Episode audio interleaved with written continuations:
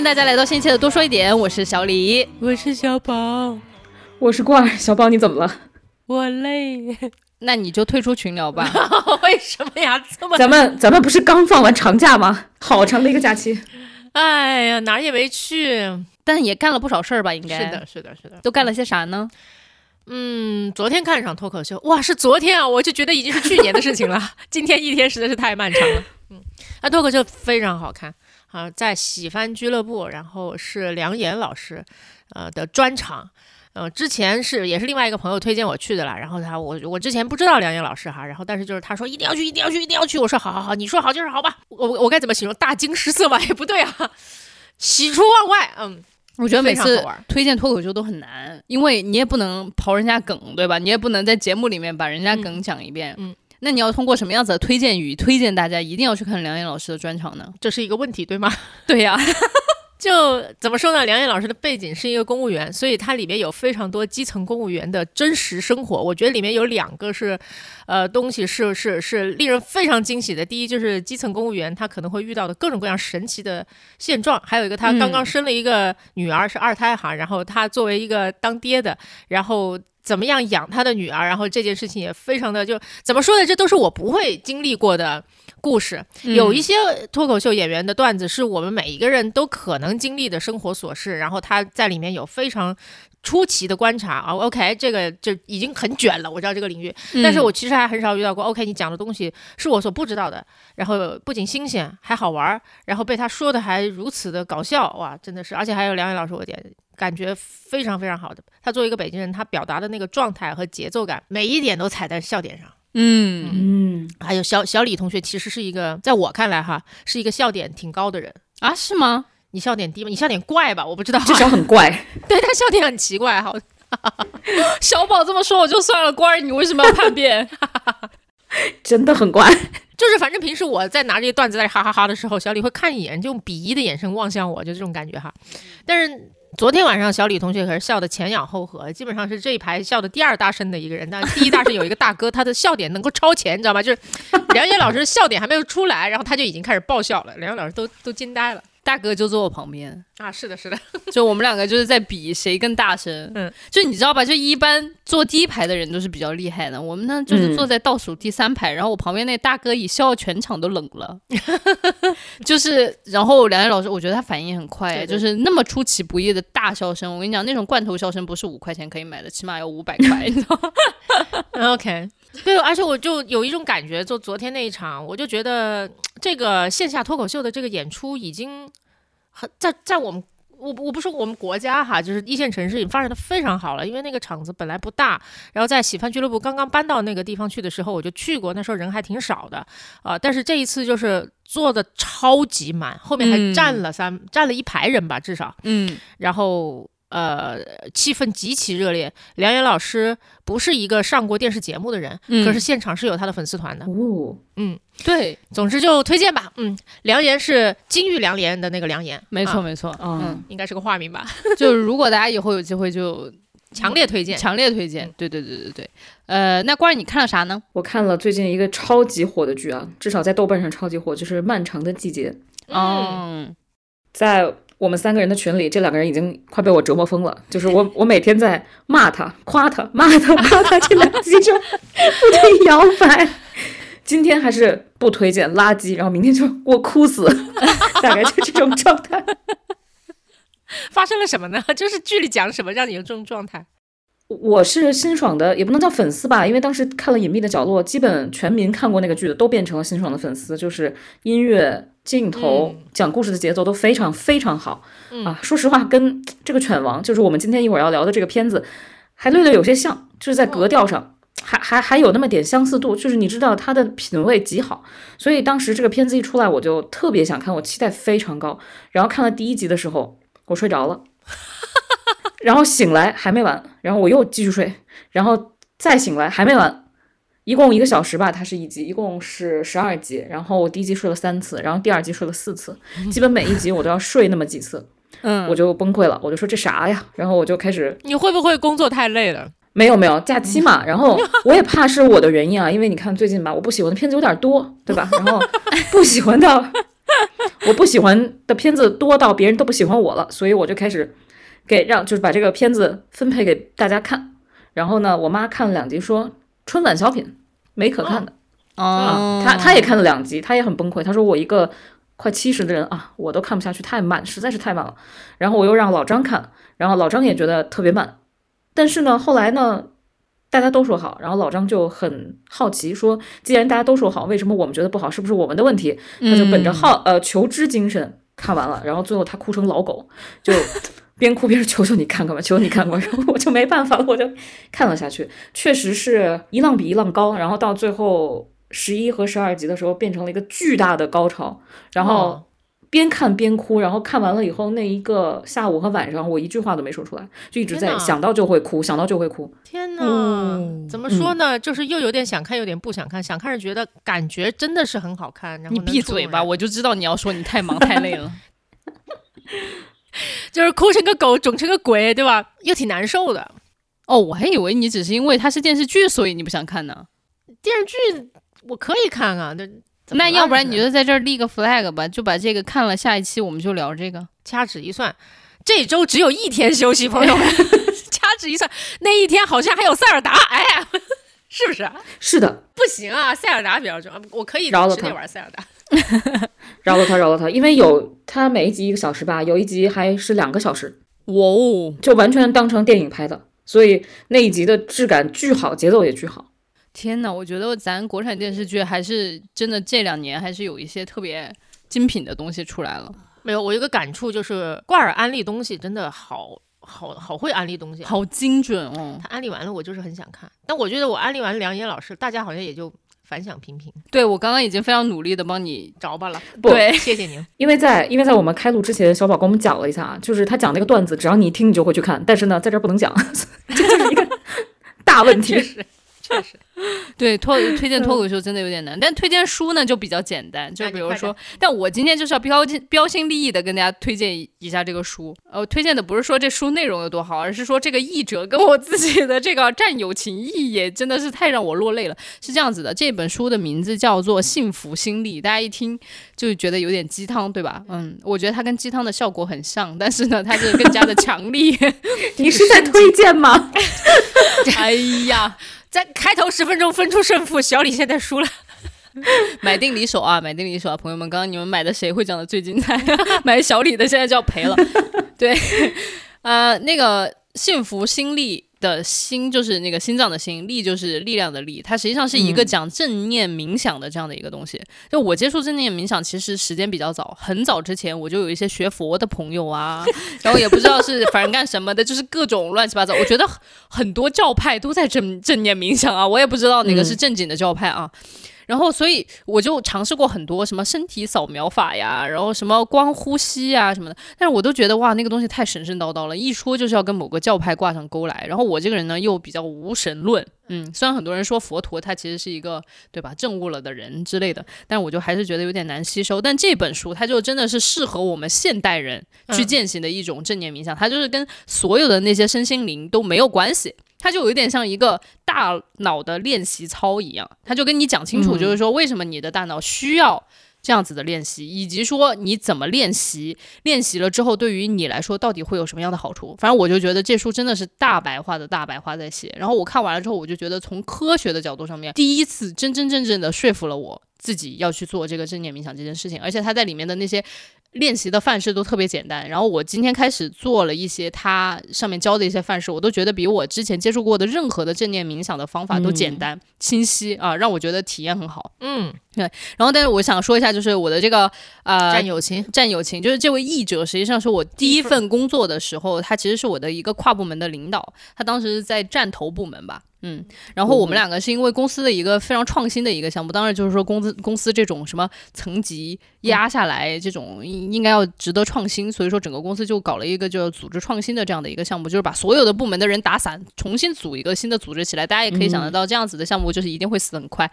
对，对他确实就死了啊。然后当时我的这个译者老师呢，他其实就是这个项目整体的一个嗯很重要的一个 leader 吧。然后我们两个也不知道为什么，反正就在这个项目里面就互相认识，彼此赏识。然后，然后三年之前呢，他开始学教练。然后可能听我们的节目的朋友们也知道，就是说我一直以来都有这么的一个教练。其实那个时候我三年前开始接触教练，当时他也是个出手教练，然后我呢就是他的那个小白鼠。然后在那个过程当中，反正有一次他就问我吧，就是说你现在感觉到最舒适的状态是一个什么样子的状态呢？我就说想念天气好的时候漫无目的的骑行。嗯，然后今年他把这本他自己翻译的书送给我的时候，我打开那个扉页，然后他在上面写想念天气好的时候漫无目的的骑行，然后写了他名字，我当时一下子就。鼻子一酸，我现在在想说，天哪，我当年说了一句什么样子的话，人家都还能记住，就是一下子觉得特别的感动嘛。然后我也觉得他就是特别的用心，所以我就五一节就是夸夸一下子就把这书翻完了。然后我的的确确也觉得这书的内容非常好，在此非常郑重的推荐给 everybody 听我们的这个节目的伙伴们。然后我觉得这种大脑的练习操。真的练练习了之后，会对你自己的身体和你自己的精神状态都会有非常好的一个注意吧。嗯，不知不觉十二分钟已经过去了，我们 竟然拉拉杂杂的说了这么久，而就是每次都是发大水，然后最那个啥，要不然算了，这一集就直接发下去，发不动。好，讲回正题，我们这一期要聊的这一部电影是叫《犬王》，这个也是我们官儿推荐的，就是他心中的大师汤浅证明的一部。神作吧，哎，为什么郭儿没接上呢？我在我在斟酌这个绳子能不能放在这个片子上，因为感觉，因为他最近不是上了大屏幕嘛，嗯，然后感觉挺两极的，而且在上了电影院，就上了国内电影院以后，他的分儿就夸夸往下掉。哦，嗯，可以理解。为什么可以理解呢？小宝，你先说一下。呃，里面有非常令人惊艳的要素。嗯，然后看到后面，当他的议题逐渐清晰，相对比较清晰的浮现之后，也觉得还是深深的被打动吧。呃，但是就我觉得有他有两个门槛，第一个呢是还是要稍微知道一点点历史背景，我是个人是这么觉得的。虽然他就有浅浅的提到，然后是日本的。南北朝战争嘛，算是，嗯啊，对，日本的南北朝战争期间的一个故事。然后，如果不知道这个背景的话呢，看的时候会有一点点，就就就，但凡你像我一样，就走神超过五秒，你就会开始就觉得啊，什么跟什么打起来了，或者什么跟什么在说话呀，然后就就有这种感觉，还一秒都不能走神才行啊，并且就是还要在片尾的时候还记得片头的那几个短小的故事大概讲什么东西，然后你你才能够完整的理解它的意思，这是门槛之一。嗯嗯，这不重要，重要的是门槛二。门槛二里面有一巨长无比无比的动画 MTV，嗯，就不是不好看哈。就你你你这么想吧，就是奇葩说中间突然插入了三段月下，然后不是两个都是好东西，对吧？但你放在一起，你就忍不住就会想说啥？就突然唱歌，这这样好吗？就这种。所以就对，不是不好看，就那一段，如果你说 OK，这是个动画 MTV，我觉得它单独来看都都是很令人惊艳的。但是就如果你就插在中间的话，并且时间又一长，你会觉得这啥呀？嗯，哎，我的困难跟你好像有一点不一样，就是第一个困难，我觉得是有一点点，就是因为当你没有那个历史背景的时候，你看你可能就是得疯狂的用它很短的这样的一段时间就嗯。吸收掉他想要交代的所有的历史背景。但如果比如说这是我们国家的一些知名的历史故事，你就可以呃说了一万遍的三国啊什么的啊，对。对对，你就可以很快的进入他后面想要讲讲的事儿，但前面你可能就还在想说啊。这是在讲啥？然后就故事已经开展开了，对，就这种感觉。然后第二点呢，我是觉得，呃，MTV 倒不是什么问题，因为它那个舞台做的真的太炫酷了，然后所有的这个视觉都是前一个小时抓住我没有放弃这部电影，没有最终放弃这部电影的巨大的原因。但是我觉得有一点就是它的那个舞台的音乐的节奏一直都在重复。啊，就重复的次数频次有点高，对我就有点在想说，哎，如果呃汤浅证明可以做在音乐上面哈，有更多的这种原创音乐，就是这个歌曲可能再换吧换吧，我可能觉得大家的观感会更好。但我觉得在大屏幕上，其实应该是感受更好的，因为有一部电影我不知道大家有没有看，就是叫《塔尔》，就塔尔很多人就是在国内因为没有上大屏幕嘛，一开始的时候，大家都是在手机上看或者在电脑屏幕上看的时候，就是分都不是太高。但是很多人在北影节这一次就走进了大荧幕，去整体的被那个环境声萦绕，它里面因为有交响乐什么的，大家的那个感受就很不一样。其实我觉得就是这部《犬王》它也是很需要一个沉浸的这样的一个环境，因为就像刚刚小宝说的，你如果走神五秒钟，你可能就会不明白他后面在讲什么。但是你在电影院里面还是很少有人会刷手机，对吧？就是你还是就被摁在那儿，沉浸的去感受这个东西。对，就是如果大家以后呃还有机会，或者说我们讲完这期节目，你听完了之后，你觉得你想去看，那你就赶紧去电影院看这部《犬王》。嗯嗯，呃，说了这么多，我们还是讲一讲，就是这到底讲了一个什么样子的故事吧。因为我觉得要稍微把故事梳理一下，我们后面的一些讨论才能够比较好的展开。嗯，郭郭尔说还是啊，这个其实是小李做了一些背景调查，因为本来这段小李写的呀。对，因为我本来想听小宝一句话概括的，然后没想到小李啪啦啪啦啪啦啪啦打了一大段。我我觉得很难一句话概括，我今天的智力也不足够使用。好的，让我来这个好学生做了功课的来跟大家分享一下这个故事到底是怎么一回事儿。先讲大背景，原平和战就是呃，反正大家就是记得是一个战役吧，袁氏和平家的一个大规模的内战。然后这个内战呢，实际上就发生在呃一一八零年到一一八五年这五年间。然后这个战争最后是以平家的落败而告终。然后呢，这个五年的大战，其实在最后一场是在一个叫谭之浦的地方发生的啊。大家其实可以想一想，就是我们嗯历史书上，对，可以吧？可以吧？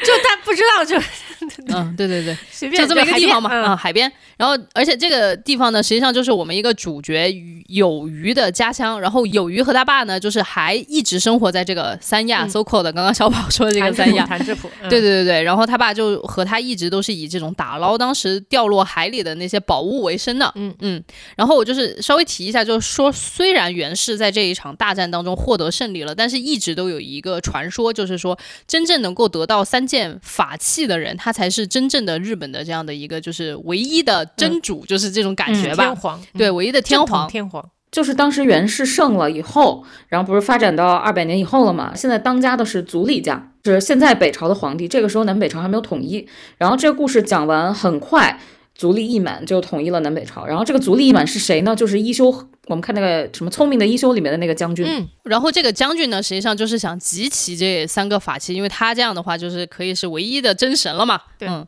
然后所以他就派人就到这个有鱼的家乡，就托人下海去捞这个法器。这个法器反正就是一把剑，嗯。然后有鱼的爹和有鱼都在捞这个法器，就是实际上他们就受人委托嘛，就给了他们一大笔钱，就在捞这个法器的过程当中，实际上都呃遭遇了不测。有鱼的爸爸就直接去世了，就是然后有鱼呢就是眼睛就瞎了，但是反正这个法器就是感觉是一个非常。邪门儿的一个东西，我感觉，嗯嗯嗯，对，因为那个剑当时一从那个剑鞘里面一拔出来，他实际上根本都没有砍到有鱼他爸，也没有砍到有鱼，但是就造成了这么大的一个，一闪，就像一个雷激光雷达扫了一圈，然后接下来扫到有鱼的眼睛，眼睛瞎了，然后在他爸肚子那里扫了一下，直接就断成两截掉海里。嗯，从刚刚我讲的都是那个故事的背景啊，大家有没有一点就是看驾驶我的车前面四十分，前面四十分钟都是片头，然后现在终于开始到了故事的本体。嗯，然后因为有鱼就瞎了之后，他就背井离乡，因为有鱼的妈妈也因为这次受了非常大的冲击就疯掉了嘛。嗯然后有鱼就离开了家乡，四处漂泊。就是有鱼呢，他爸爸就化成了魂儿，一个胖魂儿，然后呢就一直跟有鱼说，你要为家里报仇。啊，然后他就说想找到平家藏身的山谷，然后他他就一直走啊走，先遇到了一个瞎眼的琵琶法师叫古一爷爷，然后一直跟着古一爷爷走啊走，后来两个人就走到了京都，然后认识了定一大师，加入了绝一座。觉这个决一呢是足利家的一个贵族，对这个人后面还是比较重要的啊。总之他们就他们就坐上了琵琶法师，然后琵琶法师都是要剃度的，就是经常给将军诵经啊什么的。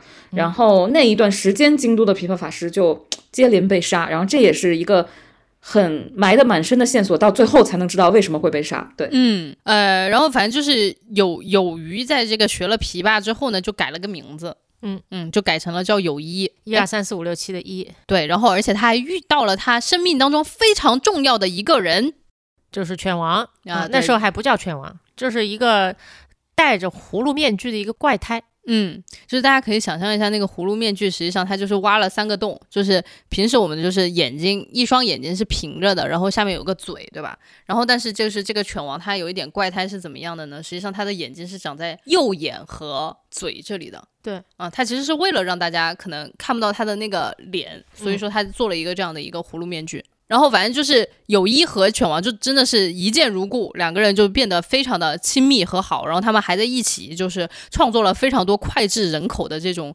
流行歌曲。这就是刚刚那个小宝说的 MTV 的来源，这非常多惊艳的舞台。然后呢，就是当时其实，在京都这个地方有一些别的这样子的表演，这些表演都比较正统，都是受到了这个就是足利将军的赏识认证，官方盖章认证的啊。然后，但是他俩创造了这个舞台。呢，实际上就是非常的先锋，嗯，非常的让大家都喜欢。然后你说这么招人喜欢的人，怎么能够被官方的慧眼？官方哪有什么慧眼？我在说些什么？对，总之他们就是把鸭川变成了 live house 啊，对对对对对对对对对对啊，然后就引起了官方的注意啊。但是他们讲的这个，他们歌里面谈的这些故事呢，实际上都不是这个将军想要听到的故事，都谈。讲的其实就是那场大战里面平家的故事，平家的故事啊，然后以及到最后是他们自己的故事，没错，就呃两个人，一个属于瞎子，他怎么瞎的；一个是个怪胎，他是怎么变成畸形的？嗯，然后这个是很深层次的个人故事吧？嗯。然后最后的 ending 就大家自己去发现吧。其实我们想讲这么多，对对对，因为我觉得想讲这么多的原因是在于，其实我第一次看的时候，我有一点就是看完之后我不知道要聊什么，我就很坦白的跟罐儿说，我说完了，我这次真的不知道要聊啥。因为我们就连看了三段的 MTV 之后，我也有一些困惑，就是说第一这片子到底想说什么？嗯。对对对对对，所以我就觉得就是把故事先提前给大家交付一下了之后，大家能更沉浸的去享受那个中间的这个艺术的成分。对，但是其实核心我觉得它结尾还蛮重要的。那你讲一说啊？其实结尾就是官方觉得就是说我们不喜欢你们所讲的这个评价的故事，所以官方同意了这个评价故事的版本之后，呃，就让写曲子的这个瞎子基本上就。砍头了吧？我记得是对对对，砍头。对，先是逼他就不不不不许唱，然后让他规划到原先的这个呃琵琶法师的团队哈，然后他不肯，最后就砍头了。然后跳舞的这个怪胎呢，哎，很神奇。首先就是他在一次又一次跳舞当中，其实他蜕变了。啊，他就逐渐变回了一个俊美的又白皙的年轻人。就原先真的是一个怪胎，就是脸部是完全畸形的，并且身上还有鳞片，驼着个背，一只手特别长，一只手就几乎没没有没有。然后，然后他每一次在舞蹈上面或者在艺术上面哈，做出一些那个那些超越，他都会。变回来一点点啊！这个剧中我不知道该怎么跟大家说明它是怎么发生的哈，但是大大概的原理是说，他这么做亡灵附附着在他身上的亡灵就会比较开心，然后他身上的诅咒就会减少一点点，好像是这么个，好像是这么个意思哈。嗯，总之他在最后一刻他揭开了面具，他就是一个俊美但是长得很像大卫波的大卫波伊的年轻人，然后然后然后但是最后哦，官方就是一个算是收编了跳舞的怪胎收编了，然后一个就是杀死了，然后最后结。结尾就是他们俩的灵魂应该是穿越了几百年、数千年，你看接接近千年的历史，然后在京都灯红酒绿的这个街头重新相遇，然后变回他们小时候那个可爱的样子，一起唱着歌，然后并且最后就是有一段话就叫做就是说呃呃他们当年的那个你当成是组合吧，其实就消失了，没有留下任何。被人记住的作品，嗯，但是深受他们这个影响的一个人物，这个好像是日本历史上一个真实的人物哈，是的，然后就是，呃，应该就是把他们这个风格延续下来，并发扬光大，成为了最后的能剧，对，呃，能乐，能乐，能乐，嗯，对，所以看到这儿我才明白，OK，原来你想表达的是这么一个故事哈，因为我我就确实对历史不是特别了解，真的确实导演把这些把这个结论。交付出来之后，我才真正理解他要说的是什么，然后回头去串前面所有的那些细节，呃，所有的那些声光影之后，才觉得啊，这是一个很伟大的故事。我觉得当时看完了之后，然后也就是听了郭二就是分享了一下他的感受之后，我就觉得哇，这个电影值得二刷。嗯，第一，我完全的被他的那些美术啊，真的巨美，朋友们，我就是前一个小时，我完全就是被那些巨美的那些美术细节给深深的吸引了。怎么个美法呢？就是我从来没有想过一个人眼瞎，就是展现一个盲人他世界里面是怎样的一个视觉效果，可以以这种方式来展现。对，你就想想一个瞎子，我们怎怎么去展现一个瞎子眼里的世界呢？我的天哪，太就无法想象，但是做到了。对，大家一定要去看。然后还有就是他把音音乐视觉化了，我就觉得哇塞，这也太牛逼了。然后还有就是那些舞台，就是我经常会听到有一些非常喜欢就是韩国呃流行音乐的小朋友，他们就会说哇，这个舞台实在是太美了。然后反正我就看到犬王里面，我说哇，这个舞台太飞了，真的太飞了，就是极尽绚丽之想象。然后嗯呃，反正我我觉得就是给我十个脑袋，我也想不出来。我挺喜欢的，然后我也二刷了，这是这是第二次，所以对那个历史就蛮熟悉的嘛。嗯，反正两次都是找的资源，所以我这次因为我自己去不了电影院，所以我买了两张电影票，算是表达一下喜爱。但是我我没办法去，我没办法去，我就看了看的资源，我觉得挺浪费的，因为这个一定需要巨大的屏幕。和特别好的音响效果才能把它的优点放大。你在家看资源就是有点模模糊糊的。嗯嗯，剧本上有点遗憾吧，就是觉得偷懒了。唱歌的那几段实在是词也重复，曲也重复。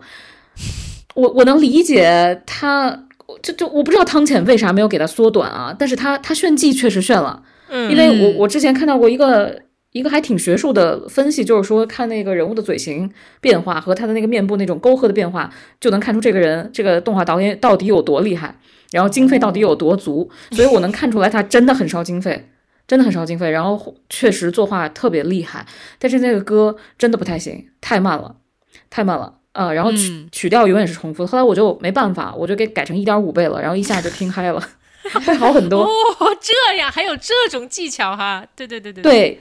就是你一点五倍的时候，它的节奏全都对了。一个是上面唱歌的人疯起来了，一个是底下听的人疯起来了。然后你觉得哦，那底下听的人，我在画面中看着就已经挺疯了。再放一点五倍，我觉得那就已经是鬼畜了吧？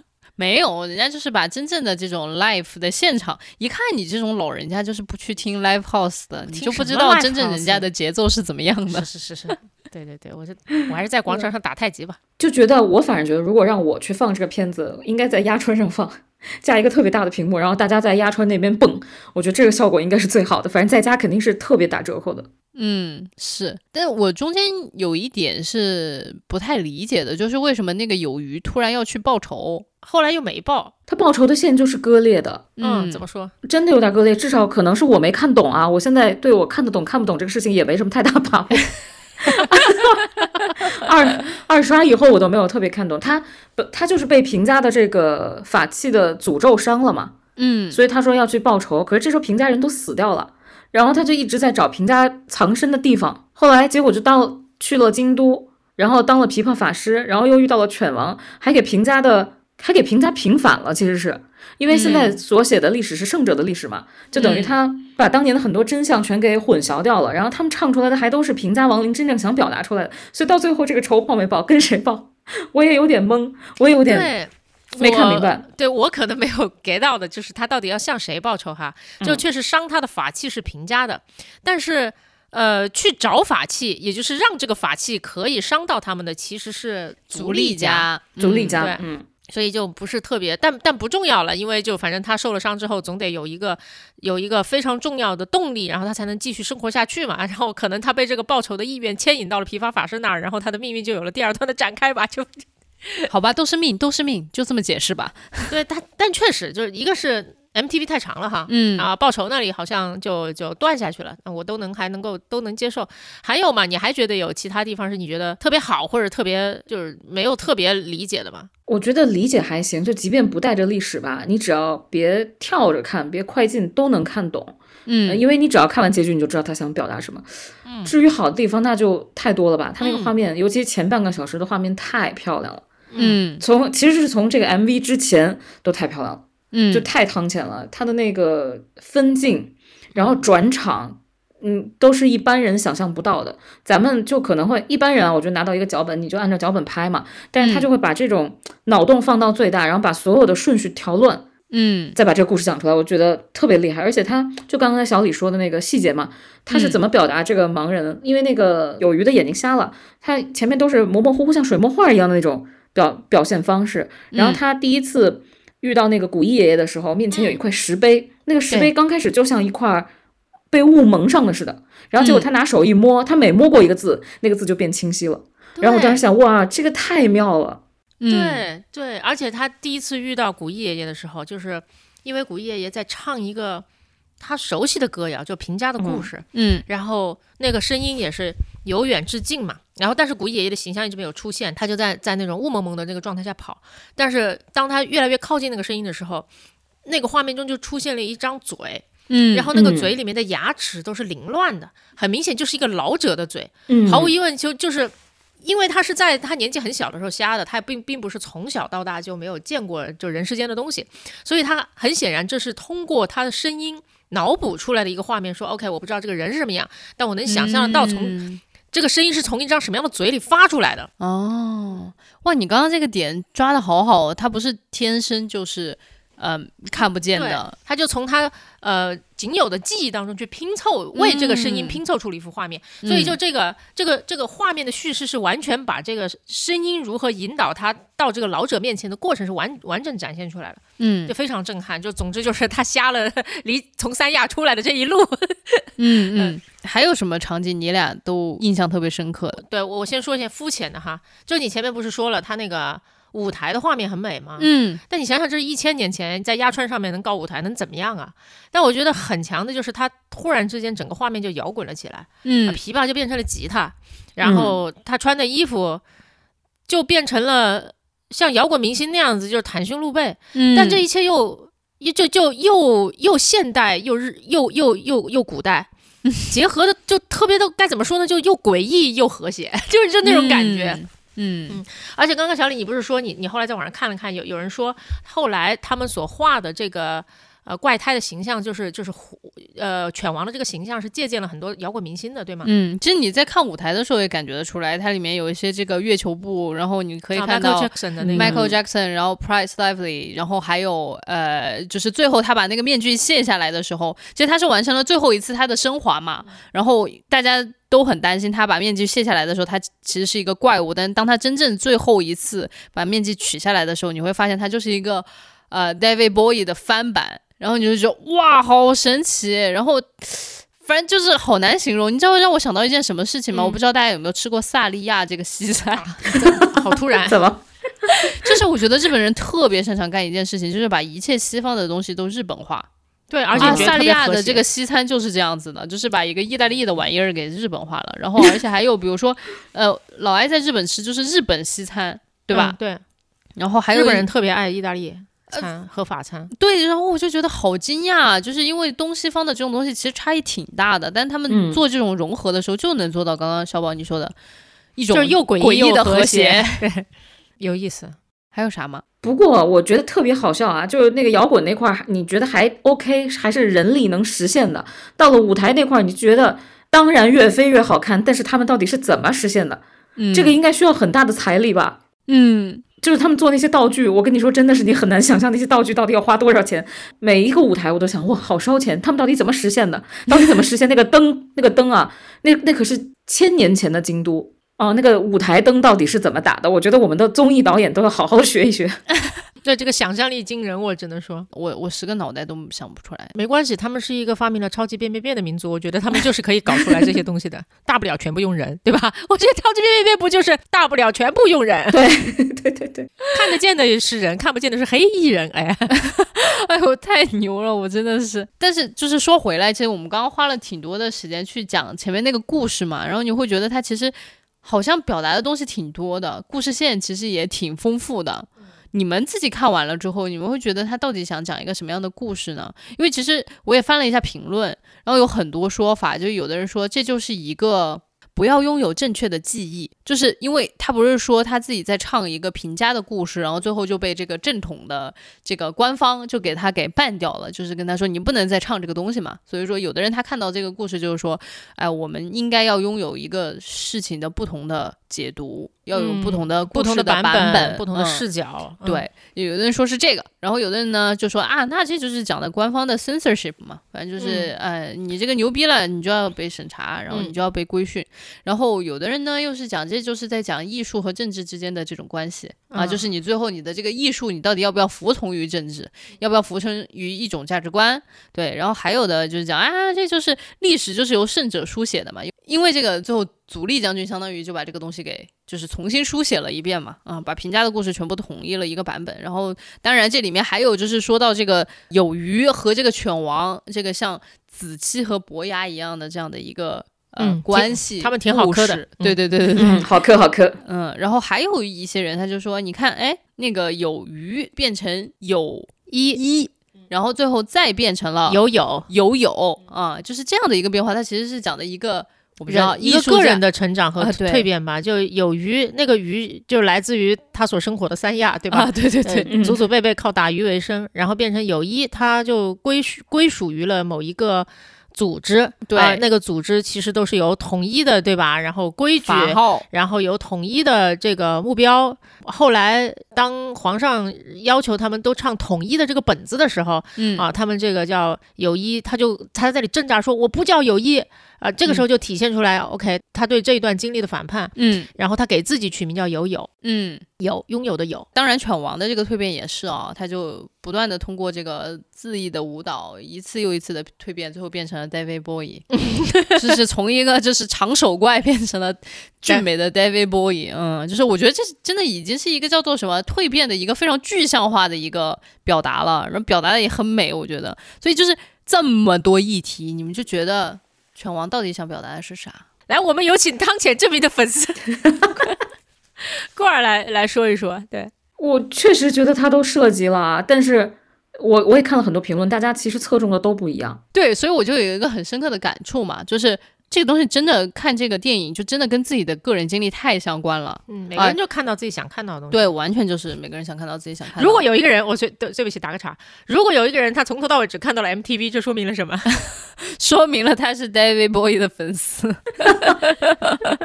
或者说经常跑音乐现场的。对，因为其实。你看啊，我自己是觉得在里面看到的最多的还是跟这个 censorship 相关。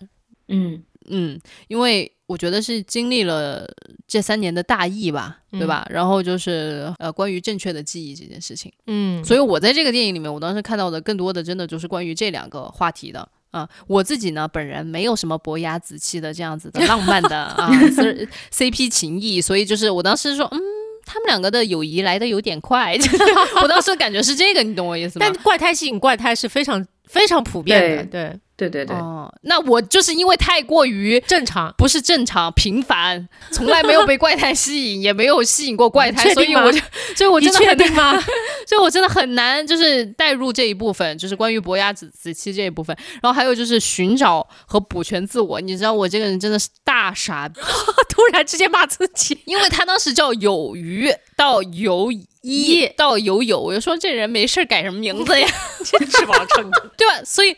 我真的就是，我就觉得《汤浅证明》这个片子特别牛，就是带着你自己的经历，你不管怎么样，你都能从这里面舀出来一两瓢你自己想喝的水。嗯啊，但是就是每个人的理解都不一样。那当然，你们俩也可以骂我，就没看懂为什么呢？真的是我，你自己骂完自己都没有看懂里面的伯牙子期啊。但是我就觉得，反正我不知道你俩看的更更多的是哪一部分。反正我刚刚说的。我看到的就是更多的就是在现在这个时代，我们真的需要啊多重的故事，不要有唯一正确的记忆和唯一正确的答案。最打动我的议题跟你是以跟你所看到的是一样的，可是我对这件事情的理解可能被比你说的要悲观一些。你说的是这个片子似乎有一种倡议，说我们需要更多不同视角和甚至不同版本的故事，这样我们的可能人间哈才是完整的。嗯，呃，我想说的是。可能作者只是想表达一种感慨，因为你看哈，他第一就是在结尾的时候，我刚才说很忧很悲伤的说，就是说受到当时故事启发的人创造了后来一整个时代的嗯。呃音乐啊，就是就是就就创造了一个一个全新的音乐时代，但是呢，真正有所创造那个人就已经死在沙滩上了，嗯。嗯，然后就确实我不记得我在在哪里看过一句话叫做。真正的创新者是很容易死在沙滩上的，是的。然后那个就第二名往往才是才是能够被历史所记住的人，嗯啊，就有历史上有可多这样子的故事了。我们也总有幸存者偏差，永远只看到了最后活下来的那个人。真正创造历史的人是籍籍无名的，也许表达的就是这样一种感慨，你知道吗？嗯，这是没有办法的事情。然后你再往前看，因为我们没有人知道当年他们两个唱过些什么东西，嗯，所以我们只能用现在我们最熟悉的音乐去填补这段记忆的空白。哦，所以前面那么长时间的 MTV，我就长到有点枯燥了。到后面，我会我甚至会觉得，虽然它的舞台和它画面是很美的哈，但是一旦重复起来，连那些呃舞动手脚的人都显得像是 zombie。对，就有一点那种感觉，因为反反复复就那几个动作哈，嗯，然后你就会觉得说，我们再怎么努力都填补不了这些人没这这些这些记忆的空白了。我就有种感觉，真的就是我就是就是过度努力，真的就是导演过度努力在那一段上面，也许就是要让我们知道这段记忆的空白，我们就是补补不回来的。嗯，所以我就觉得在这件事情上面，议题我同意啊，打动我的也是这个议题。嗯，但我的感受就是比较悲观。没有什么，就是我们需要就记得不同版本的故事。就算我们记得再多版本的故事，我们也会依然遗漏很多更多版本的故事。我觉得你有这种感受，就更证明了这种呼吁的重要。然后谢谢你，可真是非常的正面，我就知道哈。拍拍小李的肩膀。郭二呢？先说这个犬王，他为什么会慢慢蜕变？是因为他身上有平家的诅咒。他的爸爸为了变成这个时代最耀眼的那个表演艺术家，对，然后。对，然后他就戴了一个受到诅咒的面具，然后有点就像浮士德似的，就是我用灵魂来交换金钱和名声，然后慢慢的他就他首先献祭了这些琵琶法师的生命，就是前面刚才小李讲到京都开始不断死人，就是因为他献祭了他的生命来换取评价的故事，然后这样他就会源有源源不断的新故事，然后他又献祭了妻子腹中的胎儿，也就是犬王，对，就是这个怪胎，然后最后所以他儿子一出来就是一个异形。啊，我我当时其实被这个异形打动，是因为他第一次出场看世界。刚开始我还以为是调皮的小孩透过窗户上的两个洞在看世界，后来发现原来是他那个面具，就是他那两个畸形的眼睛在看。但是他很开心，他跟狗就明明都是一家的小孩，他们家生了三个男男孩子，然后只有他跟狗一起生活，跟狗一起跑，跟狗一起睡觉和吃饭。但是他很开心。然后还有一幕，当时就是夜里的时候，樱花飞舞。然后有一片樱花粘在了他那个面具的小洞上，你就觉得这个犬王心里还是就是已经畸形成这样，但他心里还是很美好的。然后他遇到了有鱼，就是两个被完全被社会边缘的人吧，一个瞎子，所以看不到对方的丑陋，然后一个是大脑啊什么都不太正常，一个就是理解力非常有于常人的人，然后两个人就成为了巨好的。然后一个被另一个的音乐吸引，那个有鱼又被他的歌声和舞蹈吸引，就特别美妙。然后后来就讲这个犬王，他其实是身上带了平家的诅咒嘛，他能听到亡灵的声音，所以他们就想为亡灵平反，就开始做他们自己的故事，然后 MV 就由此开展。所以每次都是有鱼先唱歌给他宣传，然后大家再去听故事，然后他们慢慢就草台班子就火起来了。嗯，刚开始我一看就是那种审查吧，我觉得这也是汤浅的一种反抗，但是其实最打动我的还是这两个边缘人的互相陪伴吧。嗯。就我觉得有鱼，当然在人物塑造上是比犬王更丰满的，但是犬王最后一幕真的让我落泪，就是他最后就被将军招安了。对，就是在他最后表演完啊，然后这个表演现场就有一个小宝刚才讲的那个故事的细节，就是在表演现场中间有一个很漂亮的小男孩站起来鼓掌。这个小男孩是谁呢？就是后面发展了能乐的藤若。嗯。也是最早开始将军很很欣赏很欣赏的一个美貌和舞姿并存的一个小男孩，然后这个藤若当时就被犬王和有余的这个表演就打动到站起来鼓掌。他本来是一个很矜持的那种小孩，嗯，但是最后犬王跟有余全都被一个被杀，一个被雪藏，只有这个藤若反而是受到了鼓舞，然后把这些东西发展了下去，就很讽刺，就很讽刺。但如果站在藤若的心里面，他是不是会想，就是说这是我一定要做的事情？就是把犬王和这个呃有有有做的这样的牛逼的音乐，然后能够传世于人间。我觉得带着这种使命感，对，就可能他真的都是带着这样的使命感，所以最后能够发展出来能乐。当然，你肯定说他发展出来的那个东西绝对不能与呃犬王他们做的那个东西同日而语啊，因为已经是带着枷锁跳舞了。但是我觉得，如果他没有藤若，可能后人都不会知道有这两个人的故事。是的。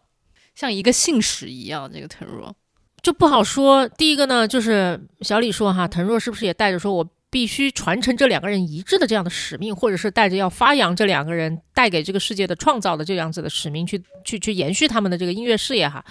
我觉得有的话当然很好，可是我觉得真的不一定，因为历史上面可多人，你就说吧，就是爱迪生啊是个小人。突然跳到这里也是有 点没有想到。他跟特斯拉之间的那点事儿，你知道吗？就我知道他改变了人类的历史进程，然后啊，但是实际上如果你知道的话，爱迪生其实是一个公司的老板，他手下有非常多的发明家，对吧？他可能就是一个是很很很棒的生意人，然后不仅呃能够他不仅会管人，然后在一定程度上。对吧？通过这种方式获得了很多别人的劳动成果，然后他还很会做商业 IP。哎，朋友们，真的就是对，就是就是有这样子的细致的说法的。然后我我我看过很多这样子的故事啊，包括历史上有一个非常出名的飞行员哈，德国飞行员叫红色魔鬼，在第一次世界大战期间，然后一下。击落了五十多架飞机，然后自己毫发无伤吧，就是一个一个奇才哈。嗯，但实际上就后来有人就通过统计发现，有一个法国的飞行员，然后其实飞行技术比他还好，比他好，然后并且就击落的敌机也比他多，而且这个人还活得久，巴拉巴拉，反正就是各方各面都比他好，就不出名，大家永远只记得红魔鬼。嗯，然后红魔鬼还还还进了很多动画片儿什么的，这是为什么呢？这是为什么？你不知道就知道，有有很多人都在分析这个事情哈，就因为那个时候他已经有社交媒体了吗？呃，没有，就是比方说他出名的时候是德国确实要大力宣传自己的时候，所以而德国的宣传机器又一直非常的厉害，等等，有很多原因吧，所以就是确实就创新的人，或者说是那个真正创造历史的人，或者是最厉害的人，往往不是那个被大家。记得最久的人哦，这点我真的想要补一个拉得更远、更远、更不着边际的这样的，最近刷新我认知的一件事情，就是我。一直在 follow 的一个就是营销专家，叫小马宋。OK，有一天他就在他自己那个小马宋营销的这样的一个年会上面，就问了四个深入人心的问题啊，我可能不能很精准的复述，但大概跟大家讲一下吧。你们知不知道在中国互联网上卖的最多的香薰品牌是哪个品牌？你们知不知道在中国互联网上卖的最多的手表品牌是哪个品牌？以及说你们知不知道在全国卖的最好的漱口水品牌是哪一个品牌？以及最后。一个问题，我觉得最后一个问题可以问一下所有的听众朋友和呃小宝还有罐儿，你们知不知道在中国拥有最多门店的汉堡品牌是哪个品牌？反正听他这么说，就肯定不是麦当劳，对吧？对。那你们觉得会是哪一家？我我知道答案，所以罐儿说，我真的不知道，应该是什么本土品牌吧？是华莱士，而且华莱士的门店有多少呢？就是它的门店总数是麦当劳、肯德基加在一起还要多。然后刚刚我问的那四个问题。最后他揭揭晓的答案，除了华莱士我还听过啊，其他三个品牌我压根儿没听过。就但他们在商业上就是有巨大的成功，但有的时候我们可能在现实生活当中看到有很多的那种新消费品牌在网上喧嚣一时，但结果就纷纷关店。但人家这三品牌那真的是一年的营收，所以有的时候就是像刚刚小宝说的，就是说可能真正成功的人他。挺籍籍名无名的，他可能是一种自我的选择。哎，我不要太大张旗鼓的招摇，啊，宣传自己，但也有可能他就是那个时代没有给他一个那么宣传自己的机会。对，就聚光灯没有打到他身上啊，这只是没被注意到。然后还有很多，我觉得像犬王这样子的例子，就叫做他以他成为了历史的牺牲品。啊，是的，这是最这是最悲伤的。嗯，对，因为我觉得就小李很正面，是因为他觉得看完了他得到了一个启发啊，就叫做我们应该如何如何啊。然后我看完了，我得到的是一声叹息，我看到的是如何如何也没有用。我看到的就没有那么尖锐吧？你看到的是一堆 CP，我觉得挺好磕的，但是那种陪伴真的很那陪伴不只是 CP，对，那不不仅是 CP 感的那种那种那种陪伴，我能理解。对，就是在那种历史境况下。然后最后他们两个都被对方牺牲了，我就觉得这种友谊如果有一能走一小段也很好，而且他们真的在最年轻的时候在演出事业上达到了高潮，就是在他们想做的事业上达到了高潮。嗯，其实挺挺丰满的这一生，虽然很短。他最后那个最后让我特别难过的就是犬王被招安了嘛，然后他本来不想被招安的，结果将军就说你的这个小伙伴友友，他的那个友友座就是他的这个门下已经被解散了，死的死，走的走。如果你想保住他的命，你就在这里继续跳舞。他就说：“那我愿意为他当笼中雀。”嗯，然后这个时候他已经把面具摘了，但他那张脸画的油彩就更像一个面具。嗯，哎，是的，摘下来的那张脸其实更像面具。友友就说：“我必须把这个东西唱下去，你们凭什么不让我讲我的故事？”最后他就他死的特别惨，因为他到临行前还在唱，抱着那个琵琶，然后先他就先被剁了两只手，然后又被砍了头。嗯。然后到最后，他还在喊自己的名字。然后结果等他被砍了头以后，那个画面真的让人记忆非常深刻。因为曾经他们都活着的时候，在樱树下、樱花树下一起喝酒。嗯，然后两个人就说一定要把自己这些故事发展到全国去。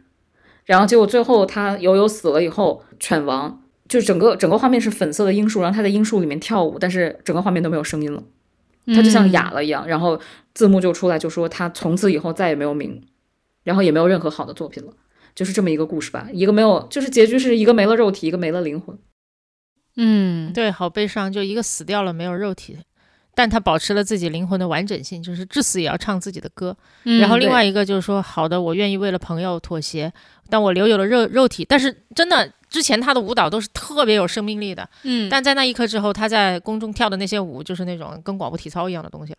反正我当时挺悲伤的，我觉得少年就是打不过战车的。哎，真的是。反正看过表演的人永远不会忘了他们嘛，他们会在那一代人或者下一代人的心中就是被记住。到这我还是还是还是想说说哈，就是比方说哈，呃，郭二说看过他们表演的人会记得他们，是的，我相信看过他们表演的人那辈子肯定会记得他们，嗯，但是他们会死啊。所以这才是最后那句话的意义，就叫做就是说，OK，他们的音乐没有流传下来。我觉得这是非常重要的一个 message，他他们的音乐没有流传下来，这这这是一个铁一般的事实，是一个非常令人沮丧的事实。但是如果一定要强行的上一个价值，我认为就是流传下来与否，并不是少年们歌唱的理由。哇哦，眼泪，眼角一抹泪。对，如果一定要强行上播价值的话，就是我觉得他们生命中最重要的那个绽放就已经在他们歌唱的时候完成了吧？啊，然后包括我就，像导演哈，这部片子极尽华丽的色彩，讲了一个可能沮丧的故事，但是他想完成的意义就是在这个电影当中完成了，他召唤起了小李某一种向往啊，然后激发起了我些某些感慨，然后或或和那个那个郭尔心中的某一些对那种陪伴感的怀怀念。呃，或者是向往，这些都很好，但那都是之后的事情。作者最重要的意义就是在作品当中他已经完成了。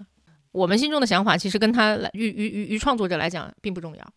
我想打个岔，就是小宝，你不是老在说，就是电影看完了之后都是在跟观众的这种互动当中才完成了他的作品吗？为什么现在那不是我说的，那是个大师说的吧？没有没有，我就打个岔。嗯，我理解。嗯，你刚刚说完有点都是一种解读吧？我觉得都是一种解读。可是就是我我知道哈，在电影放映的当，它肯定是一个当下的这么一个艺术，它需要在跟观众的互动当中完成一部分的这个这个这个自己的创作。可是就是创作者会逝去，那对于一个创作者来讲，他总是会消失的。那那那那以后呢？那我创作的意义呢？所以我觉得还在一定程度上，创每一个创作者还必须相信。我创作最重要的意义就在这个过程当中，不然的话其实很难走下去。万一呢？万一就是我如果我笃信我的作品是在跟观众的互动当中，然后才能完成，结果没有人来看，哎，什么什么支持着我们这些人走下去？就拿咱们播客来说好了，对吧？我知道我们每一次啊，就是跟观众的互动，然后完成了我们后面的那有些人喜欢，有些人不喜欢，怎么着都好啊。有一些评论我们看了，有些我们没看，有我们回了没回不重要啊。这些这些。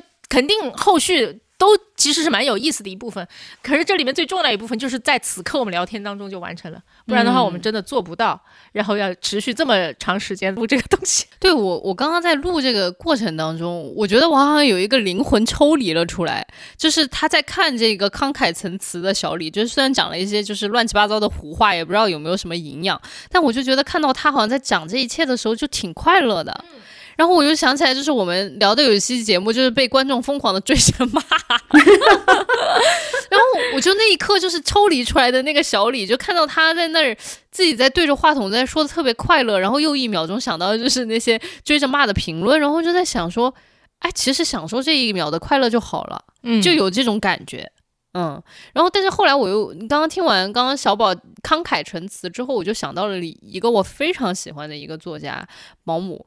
那毛姆就是永远都被说他就是当时的一个二流子，就一个二流作家啊。然后，但是其实你从他这个传世的留下来的这些作品，然后以及说他后世的这样的一个影响力来说，你很难讲，就是你究竟是要选择在当下那一刻极致的绽放，还是像毛姆一样写的永远都不是一流的作品，在最后流芳百世？我觉得首先没有创作者说我到底是选在现在做一个二流作家，还是在死了之后做一个一流作家，没有人会做这样的选择的，你知道吗？就算他以为他做了选择，但实际上结果未必是他选的。嗯，是的，我甚至就觉得创作这件事情都未不完全是一个个人能够选择的事情。哇，选择做个人创作，你真的对吧？啊，对对对，这是种天赋和诅咒，然后都并存纯的事业。你看那两个怪胎，然后和瞎子，我觉得在一定程度上，就是也是电影想表现的，就是像这些人身上所带的这些才华，然后同时也是他们的诅咒，就是他们被，就是他们看得见一些东西，又看不见一些东西，就是他们，然后有有非常奇异的舞姿，但同时又不受社会待见。对我，我我是觉得也是有这个隐喻在的，嗯。官儿呢？我就想说，大部分反正大部分创作者是没有机会选择做一流还是二流，因为大家都是八流、九流，你知道吗？对，说的好像不入流一样。对，说到好像能选一样。选不了的，选不了。确实，就像小宝说，真的是，你想最后他那个隐喻其实挺挺明显的，最后诅咒全没了，他也他也没了，嗯，对，才华、生命力也没了。对，你看吧，就是从我们这个播客就明显能看得出来，这。这个播客三个主播谁是创作者？这是我觉得作为一个外行对创作者生活的一种想象啊，你们明白吗？就是其实我感觉就是我是在想象当中在再去复盘说，哎，作为一个创作者，他是怎么在思考他自己的创作生活的？这明显就是自己没搞过创作才会这么说，你们 明白我意思吗？说回来啊，刚才扯得很远，我我确实在京都鸭川边上偶遇过一场两个人唱的那种小型的演唱会，哇，然后他们。到现在我都不知道那个男生弹的乐器是什么，他们属于那种像是流浪歌手似的，然后女孩子穿的像巫女一样，然后男孩子弹了一个不知道什么乐器，然后当时我们就听入迷了，因为那个声音特别的空灵，然后他们的盘就摆在地上，然后听完一曲他就会来，比如说你想买盘的话，他就会他就会来卖你，其实一张要二百块钱，真的很不便宜，很不便宜，但是我们当时脑子一热就买掉买了。不是日元。啊，我那知道二百日元那是真的很便宜，然后就就买下来，然后到现在听拿出来听都觉得非常惊喜。那是中秋节的晚上，然后那天月亮正好是满月，然后后来我们再去，就是赶到去那个时候去，再也没有遇到过这样神奇的事情，你就觉得感觉像撞了鬼一样，但是又很幸福，嗯。你觉不觉得一个城市能有这样子的很小的奇遇，就是特别幸福的事情？就他那种感觉，你没办法在别的地方再找，因为他就在河边，就在那个川边，那个河水的声音非常大。然后那天晚上因为中秋嘛，很多情侣在窃窃私语，嗯，然后还在喝啤酒，然后他们啤酒相撞的那种罐子的声音，就是整个的那个城市的背景音，就觉得一切都太浪漫了，嗯。咱期待一下吧，看在北京这座城市里面能不能有这样的奇遇。啊，说老实话哈，就北京的街头，我不期待遇到任何神奇的事情，已经很久。但是就在去年那些对吧暗淡无光的日子当中，我们在街上确实遇到过一些很可爱的事情。就比方说，有人打开自己车后备箱，然后上面就亮着小灯在那里卖酒。哦，是的，是的。然后还有就是在那个。亮马河边啊，然后大家都是各自摆摊儿，二手书的交换啊，然后还有那种十五块钱的 Mojito 啊，就是都好有意思。后来亮马河就变得潮了起来，然后又变得有一些客气哈，但是这就是就是坝河是一个很土的河，坝河旁边那些就是散步的人啊，然后那些在那边拉了一个小车，然后坐在旁边。我我我见到过有人就是把那些露营的桌啊椅摆在旁边，这些都不出奇啊。然后就有人摆了桌和椅，上面还摆了一瓶花，然后我就觉得这个就真的很有很有心思了。嗯，然后平时从来遇不到的弹吉他唱歌的人，就是我多少年没有在城市的夜晚遇到过在街边弹吉他唱歌，就不是卖艺啊，就是那种自己玩的那些年轻人了。哦，就都能遇到，我就感觉就是这一刻还挺好的。也欢迎我们的听众朋友把你们最近。一次让你觉得印象深刻的这种城市奇遇分享给我们，对，也期待大家在即将来临的这个夏天还可以有这样呃温暖人心的奇遇。对，夏天的晚上是容易有奇迹的，欢迎大家出去散步，但是也要注意安全啊。一些来自中老年人的叮嘱。嗯，好吧，那我们这一期就到这里喽。好的啊，聊得很奇怪的一期，最后变成。变成什么了？好吧，那我们就下周见，朋友们，下周见，拜拜。下周见，拜拜。